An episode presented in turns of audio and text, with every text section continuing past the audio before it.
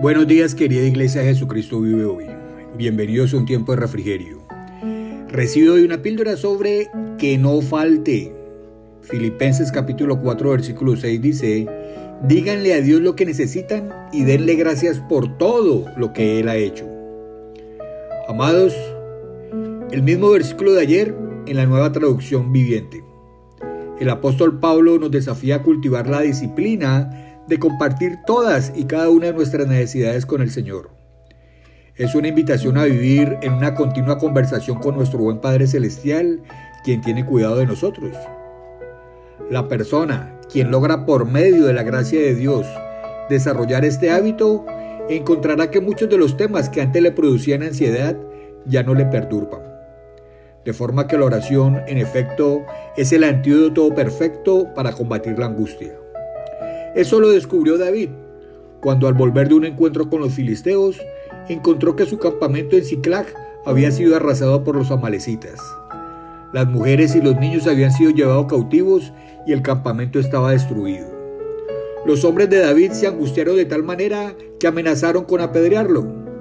Sin embargo, Samuel 36 dice que encontró fuerzas en el Señor su Dios Allí vemos claramente la diferencia entre afrontar los problemas con nuestras fuerzas y el dejar los desafíos en manos del Señor. Algunas pruebas son tan intensas que requieren una esforzada labor de oración, un derramarse en la presencia de Dios porque la angustia amenaza con ahogarnos.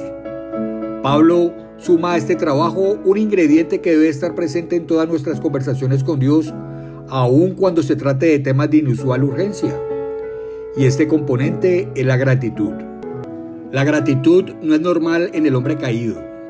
No ignoramos que la caída tiene sus raíces en un espíritu de insatisfacción de Adán y Eva con lo que habían recibido. Dios les había bendecido con una abundancia que desafía los límites de nuestra imaginación. Pero a pesar de eso, la serpiente logró convencerlos de que el Señor retuvo algo que era más valioso que todo lo que tenían, la posibilidad de llegar a ser como Él. Pareciera que ese espíritu de ingratitud reside de manera permanente en nuestro corazón. Nos hemos acostumbrado a mirar la vida con cinismo, concentrados en aquello que nos falta en lugar de celebrar lo que tenemos. Criticamos lo que le falta al otro y no valoramos las cosas positivas de su vida.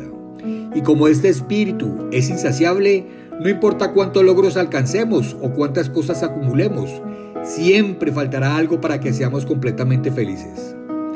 La gratitud requiere un cambio radical de óptica. La gratitud nos invita a hacer un inventario de las muchas bendiciones que disfrutamos en lugar de una lista de aquello que nos falta. Al estar inmersos en una cultura que solo acostumbra a quejarse, debemos saber que la gratitud también requiere la gracia de Dios. Cuando nuestras peticiones están intercaladas con gratitud, esto nos ayuda a recordar que el Señor es bueno que reina sobre todas las circunstancias y que absolutamente todo lo que permite nuestra vida es para nuestro beneficio. Recordar esto en medio de las angustias que suelen producir algunas pruebas nos trae esa certeza que verdaderamente calma nuestro corazón. Así sabemos que somos parte del círculo de amor que une a la familia de Dios y que por ende gozamos de recursos ilimitados para afrontar hasta los problemas más complejos. Reflexiona en esto el Salmo 100, versículos 4 y 5 dice, entren por sus puertas con acción de gracias, vayan a sus atrios con alabanza, denle gracias y alaben su nombre, pues el Señor es bueno. Su amor inagotable permanece para siempre y su fidelidad continúa de generación en generación. Mi amado, mi amada, el Señor te bendiga y te guarde. El Señor haga resplandecer su rostro sobre ti y tenga de ti misericordia. El Señor alce sobre ti su rostro y ponga en ti paz. En el bendito nombre de Jesús. Amén. Un abrazo grande y con amor en Cristo Jesús. Yo sigo orando, yo sigo creyendo.